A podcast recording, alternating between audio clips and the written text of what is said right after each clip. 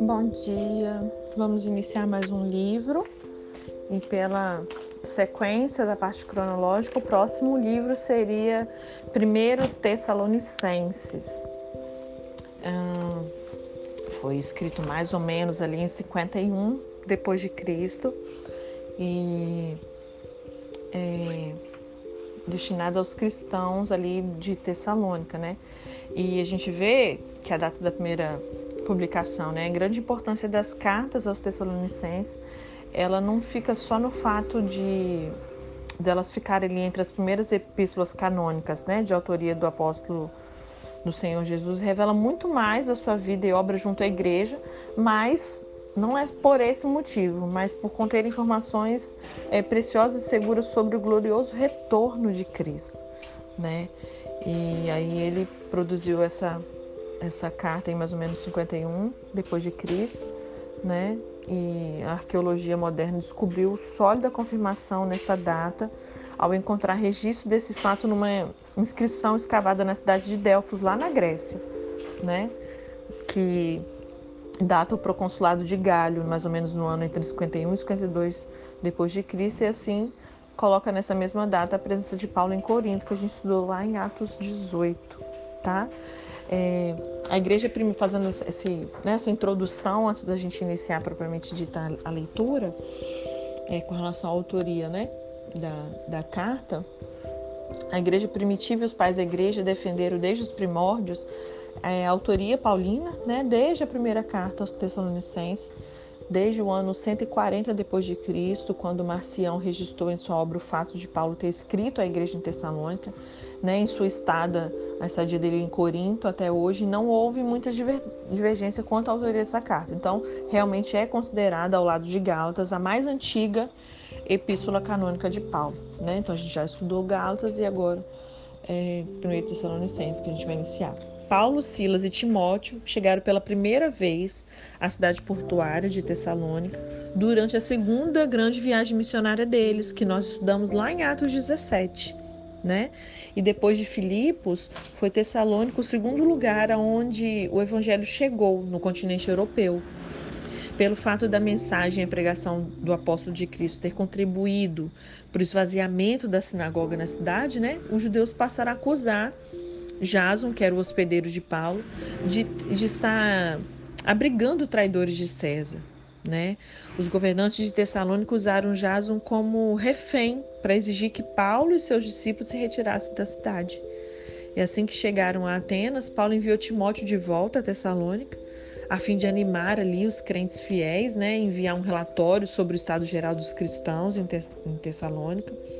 E mais tarde, Timóteo se encontrou com Paulo em Corinto onde foram escritas duas cartas à igreja de Tessalônica. Né? Então ele vai lá e tal, e quando ele volta, ele, ele pega e escreve essas cartas. Né? Então tudo indica que Paulo passou pouco tempo junto aos Tessalonicenses nessa viagem.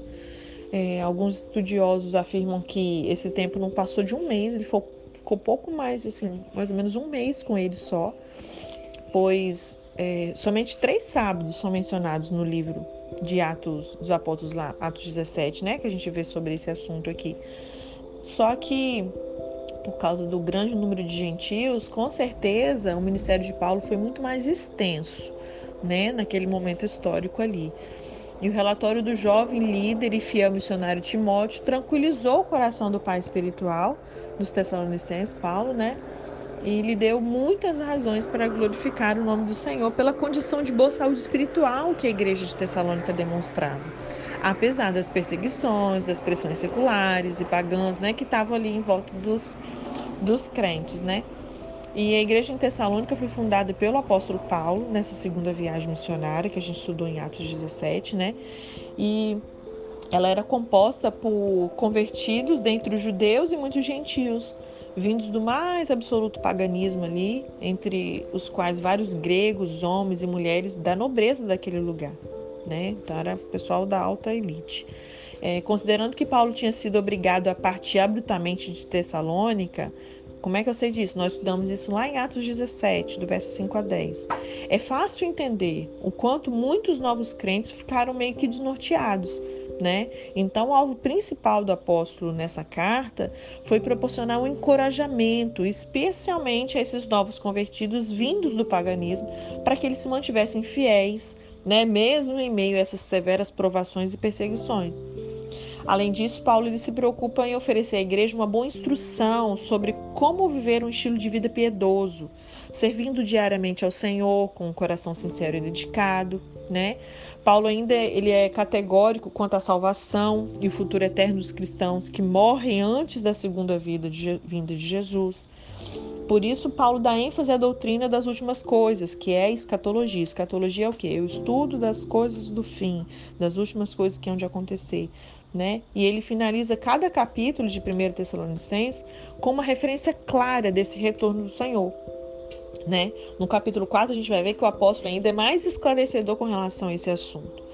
E essas duas epístolas aos Tessalonicenses, 1 Tessalonicenses e 2, são também chamadas de as cartas escatológicas de Paulo, né? justamente por tratar muito sobre esse assunto. É, deixa eu ver o que mais. As passagens chave da primeira carta refere-se ao arrebatamento da igreja. A gente vai ver lá no capítulo 4 e do dia do Senhor, que também se refere a esse assunto no capítulo 5, né? Ah, deixa eu ver o que mais. Tem mais alguma informação de introdução? Não, é isso mesmo. Então, o motivo da carta principal, em resumo, era ensiná-los a viver de um modo que agradasse a Deus, né? Então, vamos iniciar nossa leitura. 1 Tessalonicenses, capítulo 1, ele começa. Paulo, Silvano, ou Silas, que é uma variante de Silvano, e Timóteo, a igreja, para a igreja dos Tessalonicenses, em Deus Pai, nosso Senhor Jesus Cristo, a vocês, graça e paz da parte de Deus e de nosso Senhor Jesus Cristo. Sempre damos graças a Deus por todos vocês, mencionando-os em nossas orações lembrando continuamente diante de nosso Deus e Pai o que vocês têm demonstrado. O que, que eles têm demonstrado? O trabalho que resulta da fé. Lembra que estudamos no livro anterior? de Tiago sobre é, as obras que acompanham a nossa fé, que a fé sem obra é morta. Então ele mostra o trabalho que resulta da fé. Então tem uma fé, vai ter um resultado disso, o quê? O meu trabalho, a minha obra, o meu servir, né?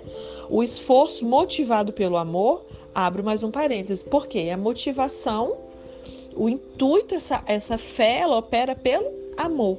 Se não é esse o motivo da obra e do trabalho, esquece. E aí ele mostra que né, ele, ele tem dado graças ao Senhor por eles, porque eles estão mostrando, têm demonstrado o trabalho que resulta da fé, o esforço que é motivado pelo amor e a perseverança proveniente da esperança em nosso Senhor. E a perseverança nós vimos no estudo do livro de Gálatas ou foi Tiago também? Tiago, né? Logo no capítulo 1, sobre a, perse a perseverança produz, é, a prova da nossa fé produz perseverança, que temos que perseverar, né? Versículo 4: Sabemos, irmãos amados de Deus, que Ele os escolheu, porque o nosso Evangelho não chegou a vocês somente em palavra, mas também em poder, no Espírito Santo e em plena convicção. Vocês sabem como procedemos entre vocês em seu favor. De fato, vocês se tornaram nossos imitadores e do Senhor, pois apesar de muito sofrimento, receberam a palavra com a alegria que vem do Espírito Santo. Olha que coisa mais linda! Imagina alguém escrever uma carta a nosso respeito e poder afirmar essas coisas. E aí, né, obviamente a unção vai fazer o quê? Que eu dei uma chamada em vocês. Será que se alguém fosse escrever uma carta sobre nossa igreja, sobre nós como igreja, a pessoa poderia falar isso aqui da gente? Que nós temos demonstrado um trabalho que resulta da nossa fé, que a gente tem se esforçado motivado pelo amor, que a gente tem sido perseverante mediante a esperança no nosso Senhor Jesus, que nós é, é, nos tornamos imitadores dos nossos líderes que têm nos ensinado e também imitadores do Senhor que apesar de tanta dificuldade, a gente recebe, recebe, a palavra com alegria que vem do Espírito Santo, temos recebido a palavra com avidez, com empolgação, praticando e sendo imitadores. Hum? Fecha parênteses. Verso 7. Assim, olha isso, que coisa incrível. Assim, tornaram-se modelo para todos os crentes que estão na Macedônia e na Caia. Gente, essa igreja, a gente até mencionou sobre ela, lembra que eu falei sobre Bereia, os crentes bereanos, que, ele, que Paulo menciona que eles são ainda mais sobremodo excelentes do que os de Tessalônica? E olha o padrão de, dos irmãos de Tessalônica. Eles tornaram-se modelo para todos os crentes que estão na Macedônia e na Caia.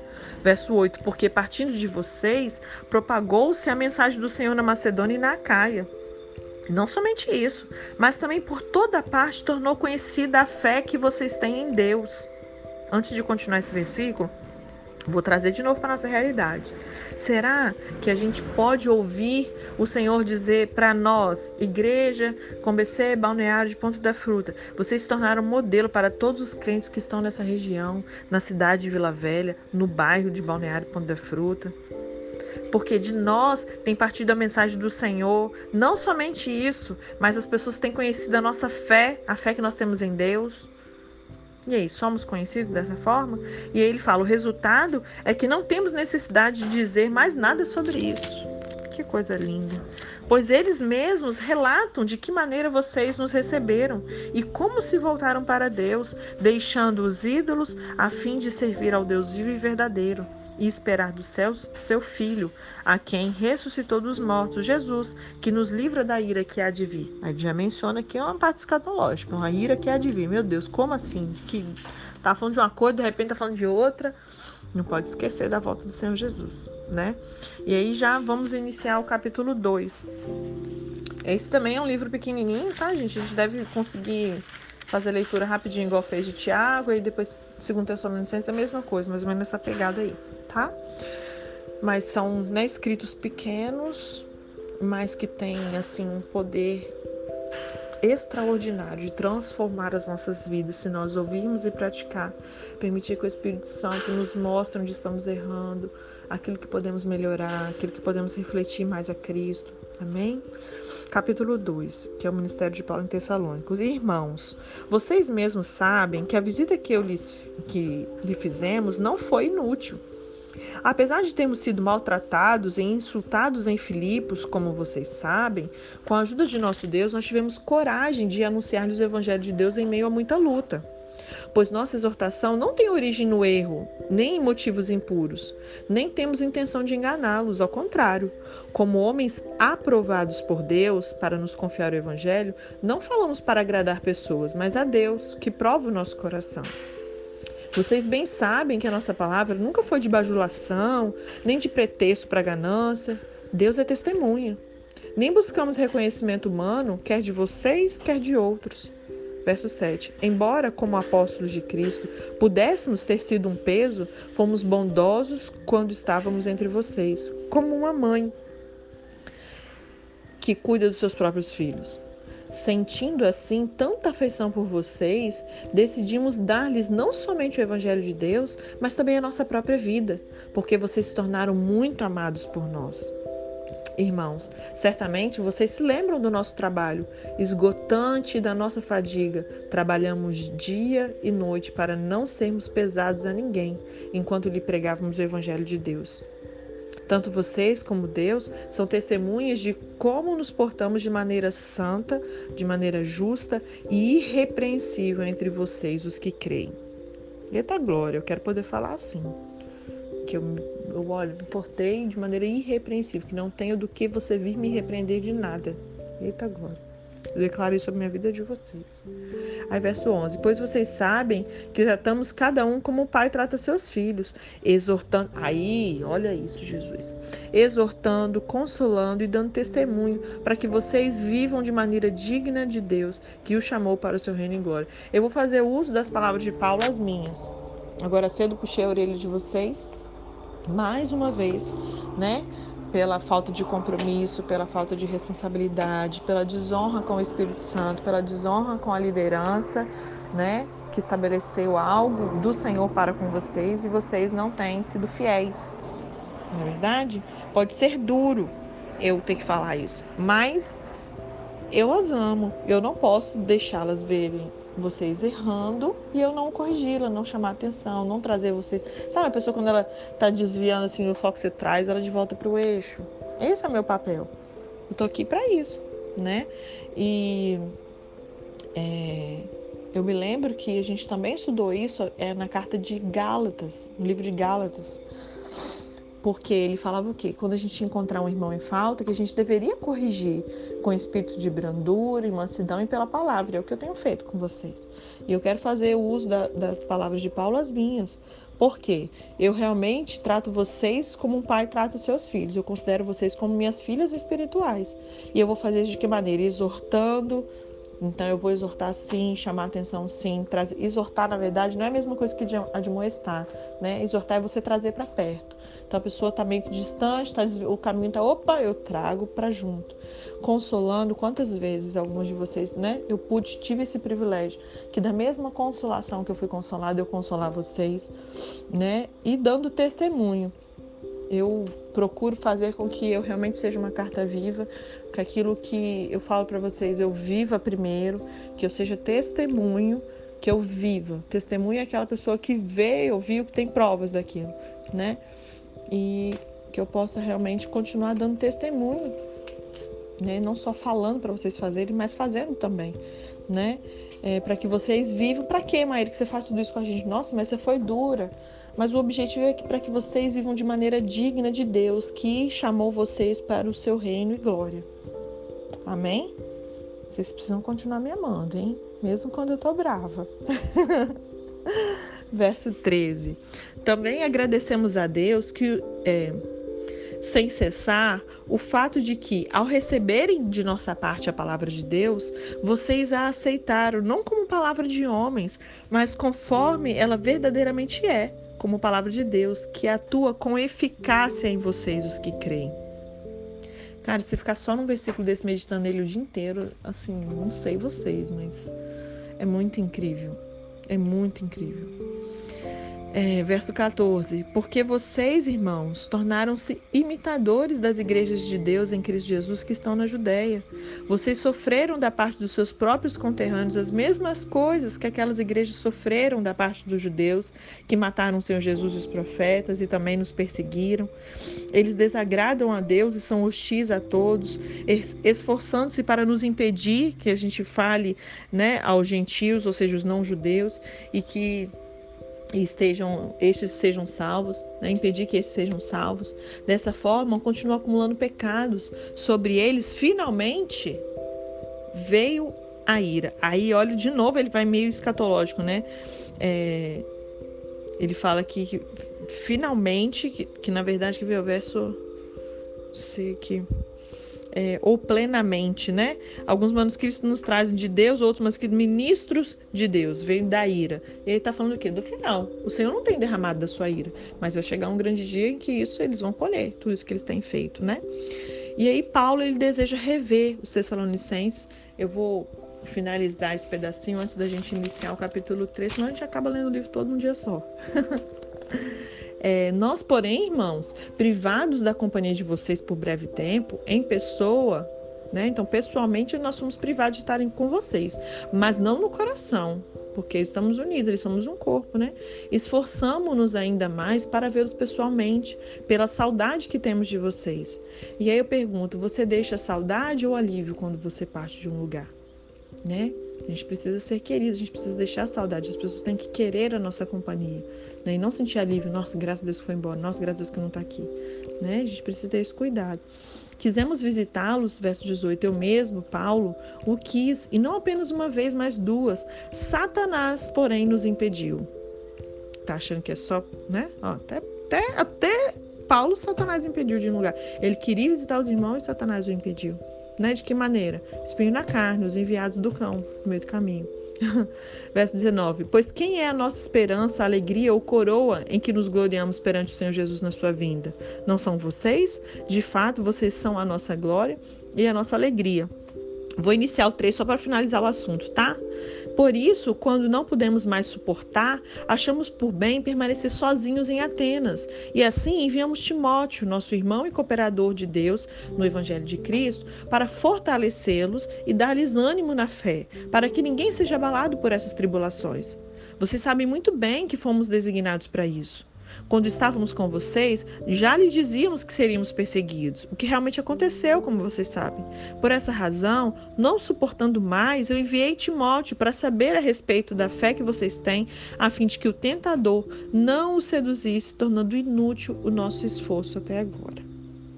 Amém?